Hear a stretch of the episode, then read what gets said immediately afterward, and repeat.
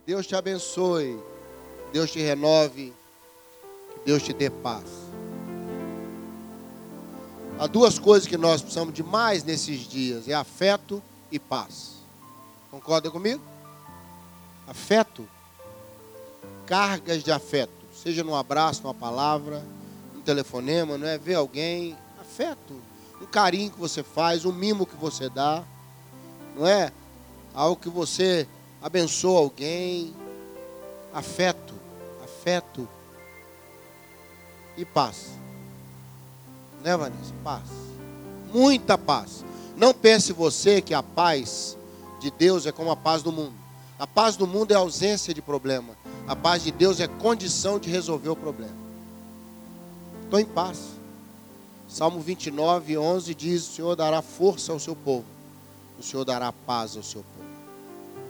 Uma pessoa que está em paz, ela é praticamente invencível. Invencível.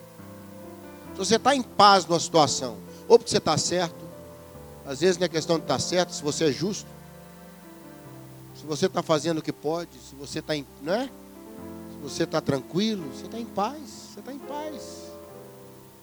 Amém? Você está em paz. A gente é tão descontrolado que você vê a blitz do carro, dá nervoso, mas você está todo certo. Você já viu? Você está certo, o carro está certo, você está certo, mas você vê a blitz, ai meu Deus, faz aquela cara de.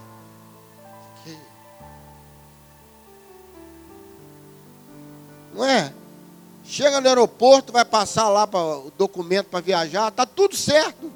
Mas você chega na frente do fiscal e fica, meu Deus, fica nervoso. Irmão, fique em paz. Fique em paz. Não é? Esse, ontem eu mandei uma frase para uma irmã que é uma guerreira. E ela falou que ela estava cansada. Eu falei, irmã, guerreiros não descansam, pausam. Guerreiro, né o verso? Guerreiro não descansa, ele pausa. Porque a luta continua. Você vai virar para uma mãe e falar descansa, faz descansa o quê? Tem filho amanhã, tem escola, tem trabalho, tem comida, tem. Não, não é?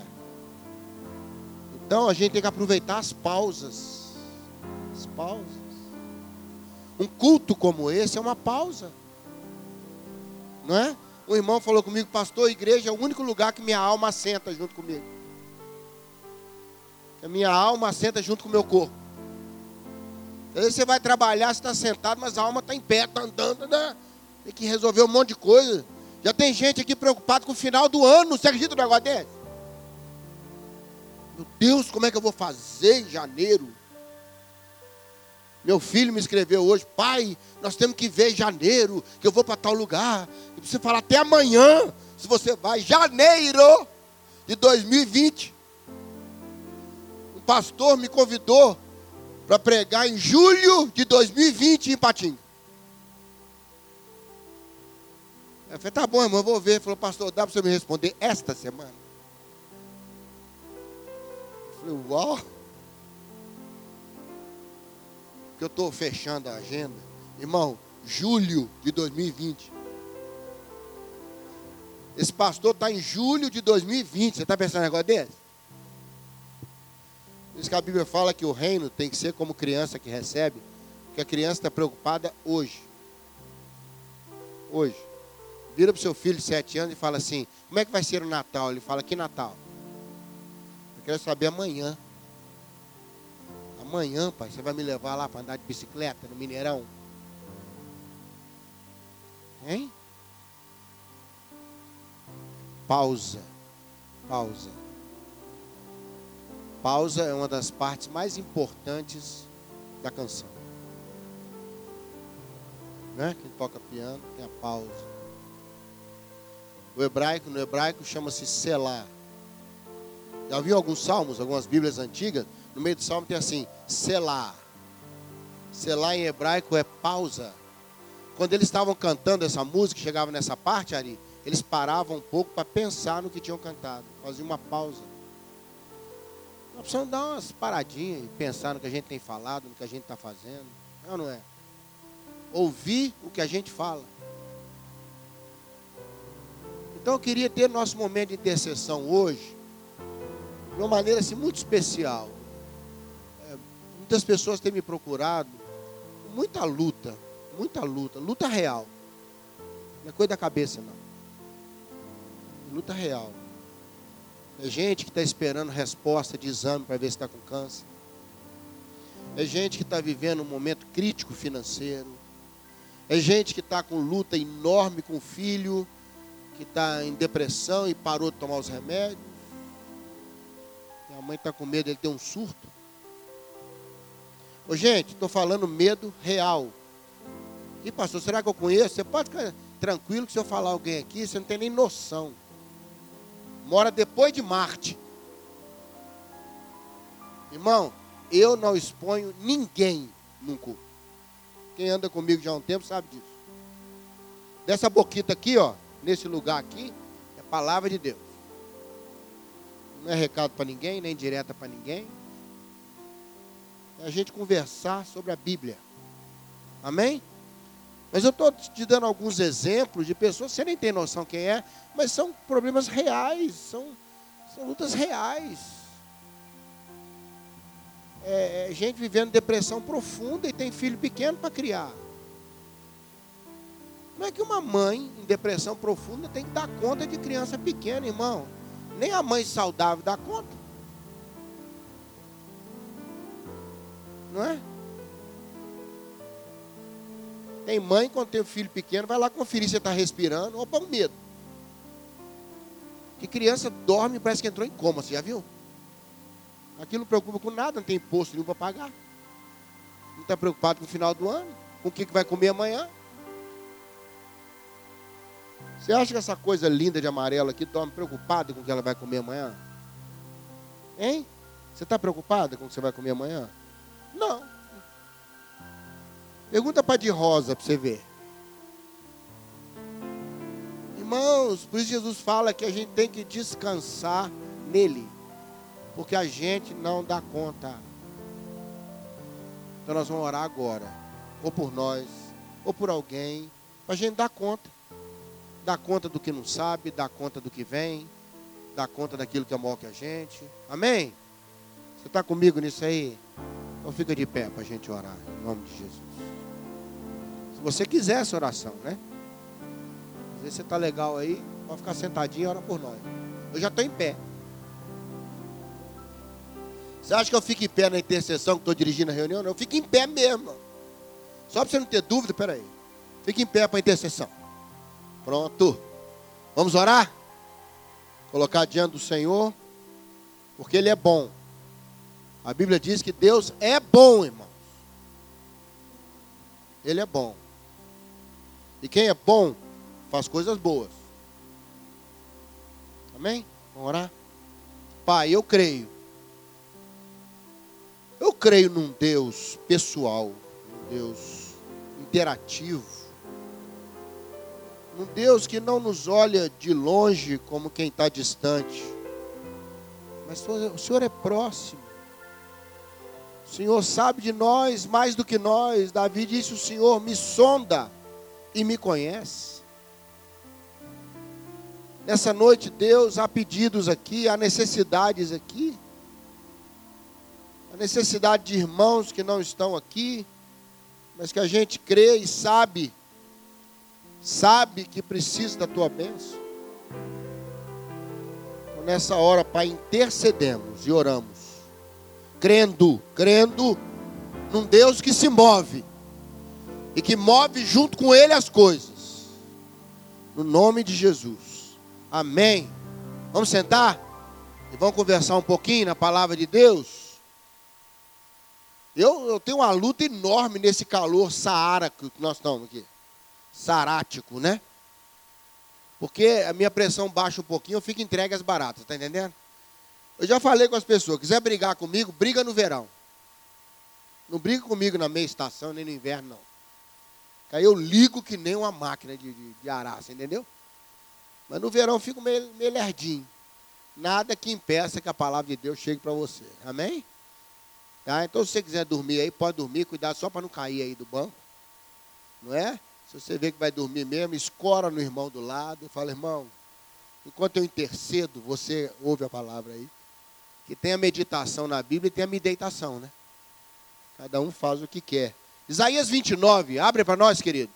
Isaías 29 é um capítulo enigmático. Hoje eu estava debruçado sobre ele, até quando Hélio passou lá em casa, né, Hélio? Eu estava eu tava debruçado em cima dele. Ainda bem que o Hélio chega louvando. Senão não, não ia vê-lo, não. Estava sentado perto da janela, que é cantinho ali, que é o que eu fico. Que eu, é, o cantinho do rei. Aí eu estava meditando aí no Salmo Isaías 29. Isaías 29, Isaías vem numa sequência profética no 28, quando ele fala: Deus é grande, Deus é sábio, e ele está tratando sobre uma Jerusalém em perigo. Logo, logo a cidade seria cercada, atacada e liberta milagrosamente por Deus. Mas ele está avisando que há situações difíceis. O inimigo grande estava vindo, os assírios, entendeu? uma situação complicada, o povo estava ficando tenso.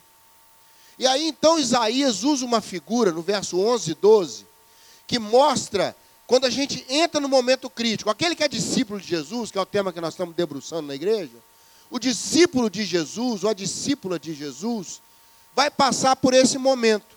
Ele fala assim: olha, tem hora que quando a gente vê alguma coisa, parece palavras de um livro que foi selado. Aí você dá para uma pessoa que sabe ler, ela fala: Eu não consigo ler porque ele está fechado, ele está selado. Está lacrado, que é a outra tradução. Entendeu, Sérgio? Eu não consigo ler, eu não consigo abrir o livro. Eu não, eu, há uma dificuldade no livro que me impede que eu leia. Aí no verso 12 ele fala assim: Mas se você der para alguém que não sabe ler, ele vai falar assim: Eu não consigo, porque eu não sei ler. Você notou uma coisa? Isaías está dizendo: olha, às vezes nós estamos vendo uma situação, nós estamos vendo uma coisa, que às vezes a dificuldade não está em mim, está na coisa. Concorda comigo? Estão começando a ver isso aí? Tem situação que você olha e fala: olha, eu estou legal, mas tem alguma coisa que eu não estou entendendo. É uma situação que é como se fosse um livro lacrado ou um livro selado. Então, às vezes, a dificuldade está no que você está vivendo, Isaías diz, às vezes a dificuldade está em nós. Está claro isso aí? Essas duas coisas. E eu fiquei encantado assim de ver nesse capítulo que ele vai debulhando isso e vai mostrando que isso gera na gente uma, uma, uma desordem. Uma desordem. Quando você vive uma situação que você olha para ela, seja com seus filhos, seja com você mesmo, seja na vida profissional. Está entendendo o que estou falando? Seja em volta, você, você quer seguir Jesus, quer fazer a coisa certa. Mas você se depara com algo que você vê, uma, uma situação, por exemplo, que está vivendo. Fala, Senhor, a dificuldade está lá ou a dificuldade está aqui? Você já viveu esse conflito? Ou só eu que passo essas coisas? Tem situação que eu passo e falo, Senhor, Sou eu que estou emperrando ou o negócio que está emperrado? A dificuldade está na situação ou está em mim? Pegou isso aí? O problema é que isso desorganiza a gente. Se você for lendo do 12 até o 24, que é o último versículo, põe o 24 para nós aí, querido.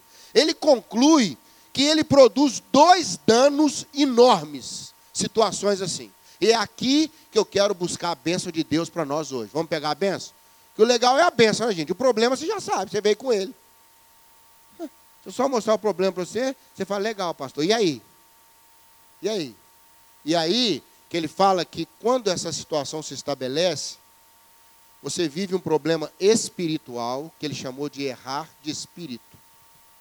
A palavra errar ali no original é desorientar-se não é, essa tradução não ficou muito boa, fica parecendo que você erra, quer dizer, você vai lá e faz errado no seu espírito. Espiritualmente, você fica confuso.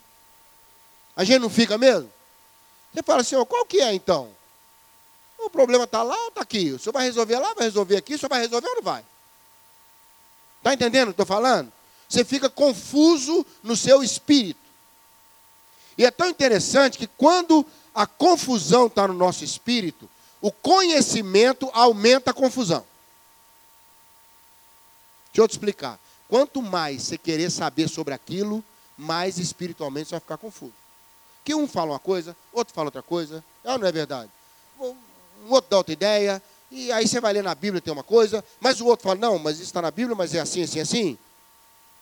Você já notou? Quanto mais, não é? A gente fica confuso, confuso. Uma professora estava ensinando as crianças sobre aquela passagem do prato de lentilhas com Esaú. Que Esaú, né, o irmão mais velho de Jacó, patriarca na Bíblia, ele estava cansado, veio do campo, e ele vendeu a primogenitura dele por um prato de lentilha. Lembra da história? Está lá em Gênesis.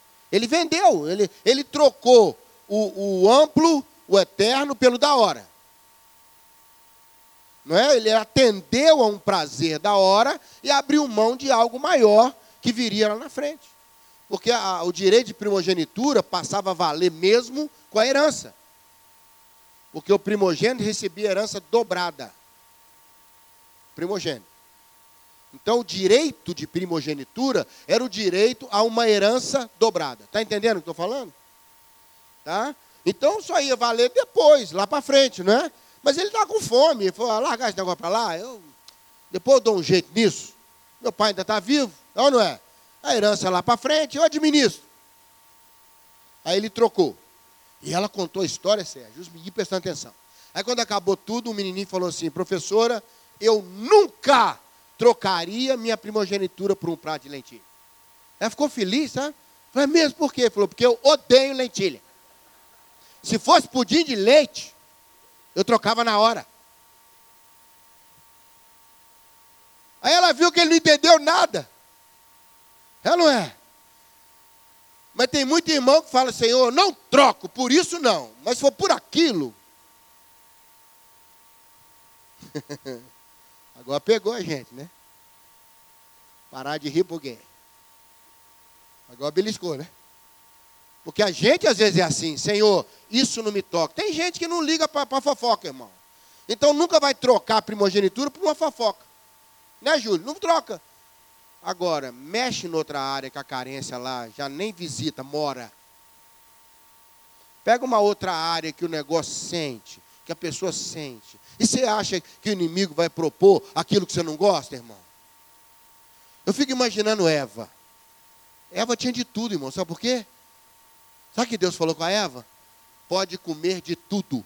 Já pensou falar isso com a mulher? Falou isso com Eva? É, você pode comer de tudo que está no jardim. Irmãos, sem dieta e não engordar. Olha que bênção! Mas ela quis experimentar o único fruto que Deus falou para não comer. Mulher, sim. Ela tinha tudo, podia comer de tudo jardim. Mas quando falou, tem aquele ali que não pode, ela fala, como é que é aquele ali que não pode? Percebe como é que a gente é? Olha que loucura! Confuso, a gente fica confuso. Quando é uma situação que o conhecimento, em vez de abençoar a gente, complica mais a gente. Pegue uma situação que você está vivendo, que você não sabe se o problema está em você ou na situação. Que se não tiver em você, está na situação, fala, Senhor, como é que resolve isso? É ou não é?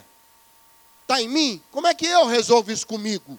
Eu ficar livre para resolver isso. Mas enquanto você não sabe, quanto mais você conversa, quanto mais você estuda, quanto mais você conhece, mais desorientado espiritualmente você fica. Sabe o que é estar desorientado espiritualmente? Fala, Senhor, será que está certo isso? Será que é isso que o Senhor queria? Será que caminho é esse? Ou eu estou todo errado? Eu estou todo errado. A segunda coisa que ele fala, põe para mim, por favor, querido, 29, 24 é que se não fosse ruim ficar confuso espiritualmente, você também fica confuso emocionalmente. Essa palavra murmuração é não aceitar o que está acontecendo. Não é isso que é murmurar? Ai, mas está calor demais. Você está aceitando o calor? Né? Ai, mas ô povo chato. Você está aceitando aqui, povo? Murmurar é não aceitar.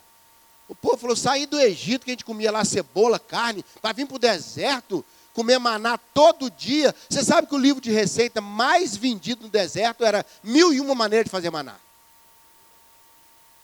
Era o livro, era o mais vendido.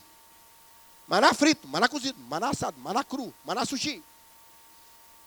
Maná de qualquer jeito, maná, né, maná queimado, maná 40 anos comendo a mesma coisa. Presta atenção. Hein? Gente, uma mandioca frita é uma delícia, é ou não é? Come 40 anos mandioca frita. Hein, Sérgio? O povo já estava aqui, ó, com Manaus. Querendo uma coisa diferente. Não, não sei, no Egito tinha cebola, tinha carne, tinha não sei o quê. Não importa se tinha escravidão, tinha cebola, tinha carne. Percebe? O povo já estava enfarado, não sei o quê, começou a murmurar. Ah, não, eu queria outra coisa. Eu queria experimentar outra coisa. A gente fica murmurando o tempo todo. A gente sofre mais pelo que não tem do que se alegrar pelo que tem. Repara para você ver. Ah, eu, eu, queria ter um carro novo. Você tem um carro infeliz? Hein? Você não anda de bicicleta, não. Ah, mas eu queria que lançou agora um modelo novo de telefone. Você precisa? Não, mas é um modelo novo. Mas vai fazer alguma coisa que o senhor não faz? Não, mesma coisa. Precisa mandar novo. A gente tem esse negócio? Murmuração é confusão de alma. É, é uma desorganização emocional. A emoção está bagunçada. Você já não sabe se quer o que você tem, você já está reclamando do que tem, você já quer o que não tem. Entendeu a bagunça? Começa uma insatisfação. É aquela hora que a esposa fala, estou entediada. Com o quê? Não sei, mas estou. Minha filha, te falta alguma coisa? Não. Mas eu não sei. Eu cansei da casa. Cansei dos móveis. Vamos mudar os móveis todos. Você viu quantas vezes mulher muda a cor de cabelo, irmão? Muda corte de cabelo? Hein? Eu duvido que uma mulher entre em janeiro com cabelo e chega com ele até dezembro. Eu duvido. Estou te falando, duvido. É ou não é? Vira loura, vira final de dia, vira outono. Aí fica cabelo pretinho, depois ele fica marronzado, aí ele vai ficando lourado. Aí negócio de luzes. Aí apaga as luzes. Aí ele fica fininho, lisinho. Depois fica caracoladinho. Tem mulher que paga para encaracolar, né? Caracolar. A outra que já nasceu com ele assim, paga para alisar. Eu não entendo mais nada, irmão. É não é? Teve uma irmã, ela fazia bereia, ela pintou o cabelo três vezes no mesmo mês. Três. E era assim, ela saía do louro feliz da vida para vermelhado outono, entendeu? Aí falou aquela irmã, você, você foi três vezes ou estou enganada? Ela falou, Zé, você acertou três vezes. Eu falei, é por quê? Ela é muito brincalhona, né? Ela falou, para ver se o diabo me erra. O bicho está atrás de mim, o coito está dando tudo errado. Aí ele vem atrás da loura, eu estou moreno. Ele fala, agora eu vou chatear a morena, eu estou avermelhada. Ele falou, está dando certo? Ele falou, nada, acertou do mesmo jeito. Ou ele conhece o cabeleireiro, ou ele fica mesmo na cola. Querido, a gente desorganiza, a gente perde a condição. Sabe o que é murmurar? Nada está bom. Nada tá bom. Já viu criança murmurando? Não quero comer isso, quero comer aquilo. Aí você troca e fala, não quero mais aquilo, quero aquilo. Como é que Deus nos ajuda? Vamos pegar a benção, que é melhor, para a gente orar? Na desorganização espiritual, Deus troca o conhecimento pelo entendimento. Amém? Deus vai te fazer entender então você diminui um pouco todo o conhecimento e começa a buscar o entendimento. Fala, Senhor, eu não quero saber sobre isso, eu quero entender isso. Eu quero entender. Por que, que o Senhor está me levando nesse caminho? Por que, que as coisas caminham assim? Eu preciso entender. Aí a desordem espiritual vai sumindo, você fica em paz. Amém? Em paz. Lá no início de Provérbios fala que ele ia trabalhar para gerar entendimento nas pessoas. Não conhecimento. E na questão da instrução, é nos ensinar a ler, nos orientar. Amém? É orientar mesmo. Faça assim, não faça assim. Tá? Aprenda a ler, tenha instrução, seja instruído, entenda o que você entendeu? Entendeu? Então agora você vai ver o que está acontecendo. Você vai aprender com isso que está acontecendo. Deixa eu te falar uma coisa. Quando Deus nos ensina a ler, lembra que no livro não adianta te dar o livro se você não sabe ler? Né? A questão, às vezes, em nós é, é uma espécie de analfabetismo de coração, irmãos. Sempre eu falo para as pessoas: a criança aprende a ler papel. Concorda comigo? A, B, C, não é? Se bem que diz que o crente não é ABCD, é obedecer, né? É tem que aprender assim a ler desse jeito, né? Deixa eu te falar uma coisa. Quando a gente vai ficando mais velho, a gente tem que aprender a ler de novo. Ler as pessoas e ler as situações. Está junto comigo aqui? Não adianta ler papel só. Eu tenho que ler o outro. Eu tenho que olhar no espelho e saber fazer uma leitura da minha vida. Amém? Ler a minha vida poder ler o momento do outro, ler a situação que está sendo vivida, o momento que nós estamos vivendo. Entende isso aí? Aí o Senhor precisa nos instruir, nos orientar, nos dirigir. E o que, que eu quero orar por nós hoje? O Senhor trazer entendimento ao nosso espírito e instrução para a nossa alma. Quando o espírito está equilibrado, a alma sabe o que fazer. Amém? Recebe isso aí? Aí a questão não é mais se o problema está lá ou está aqui. O problema agora está com Deus. Ele vai me orientar. Ele vai me dar entendimento sobre tudo isso. Vamos orar sobre isso? Amém? Caminhamos um pouquinho? Feche seus olhos, eu quero orar. Já vou te liberar. Nós temos lá atrás um gasofilácio importantíssimo sobre Moçambique o dinheiro que entrar ali vai virar remédio para levar lá para aquelas pessoas na África. Eu queria que você abrisse seu coração, desse uma boa oferta ali. Toda a oferta ali será reciclada em remédio que vai levar para a África. Os irmãos estão indo agora, não é, gente? Não é por agora que eles estão indo? Dia? Dia 17? 27 eles estão indo. Vão ficar até no início de novembro. Então, então nós temos hoje, ainda temos uma terça, né? Que podemos fazer. Tem essa terça. Ah, pastor, não vim preparado hoje. Traz terça que vem uma boa oferta. Pessoal, transformar em remédio lá para a África. Amém? Eles estão indo para atender o pessoal pobre da região de Moçambique. Está lá as crianças, ó. Vai projetando aí. Esse menino aqui, ó, Davi, ele era assim, ó. Aí eles acolheram o menino, a mãe deixou para morrer na porta da missão. Ele estava subnutrido, que povo é cheio de filho. Aí eles acolheram a criança, ela foi cuidada. Olha o que, que Davi virou. Amém? Então, outros Davi estão esperando a nossa oferta para chegar lá agora uma turma e atender outros Davis que estão lá. Trabalho social, pastor, irmão, isso é afeto. Esse povo está saindo daqui, não são subnutridos, para uma viagem longa lá em Moçambique, sujeito pegar malária, pegar um monte de coisa. Isso é afeto, irmão. Isso é afeto, isso é paz. E quando a gente está com afeição, não cansa.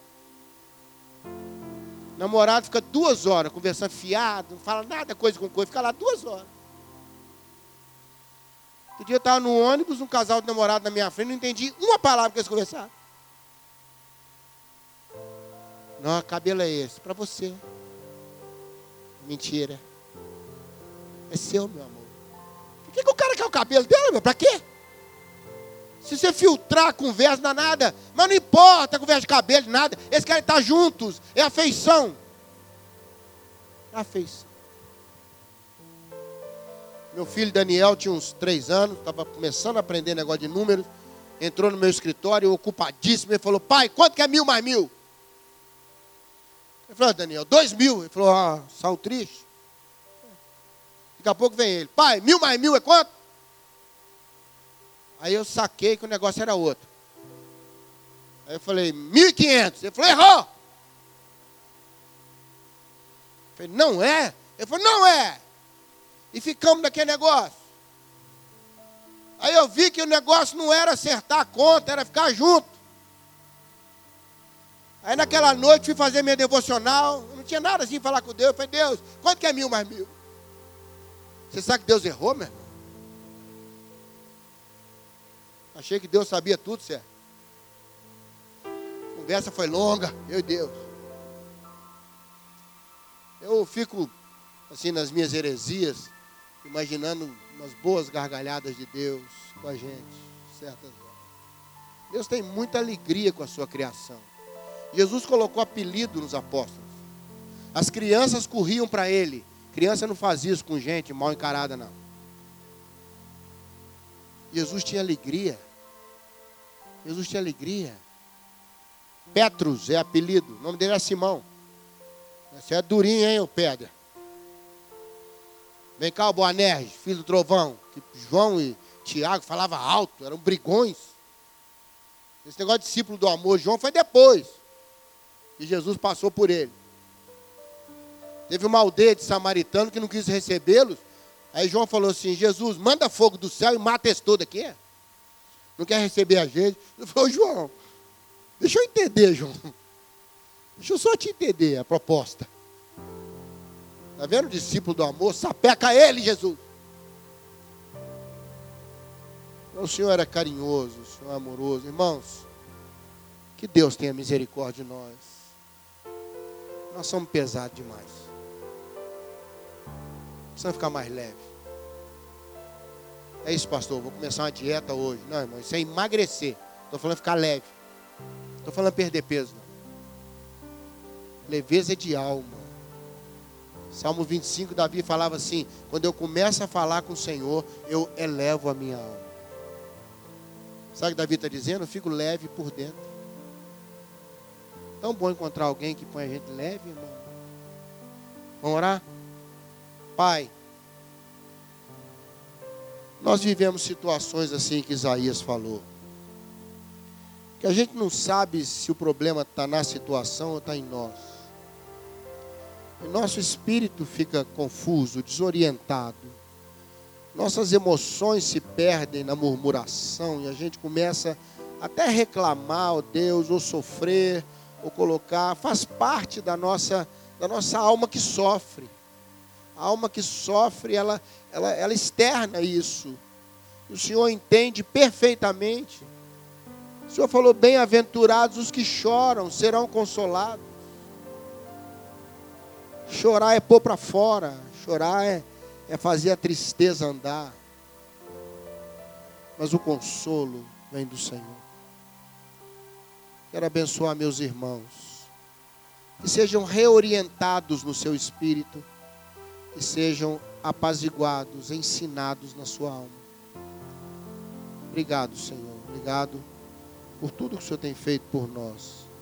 Obrigado, Deus, por cada professor e professora que hoje é lembrado. São pessoas que debruçam sobre outras vidas, fazem a gente crescer. Muito obrigado, Deus. Muito obrigado. Abençoa esses profissionais de excelência. Leva-nos em paz. Em nome de Jesus. Amém. Amém? Semana abençoada para você. E leve, muito leve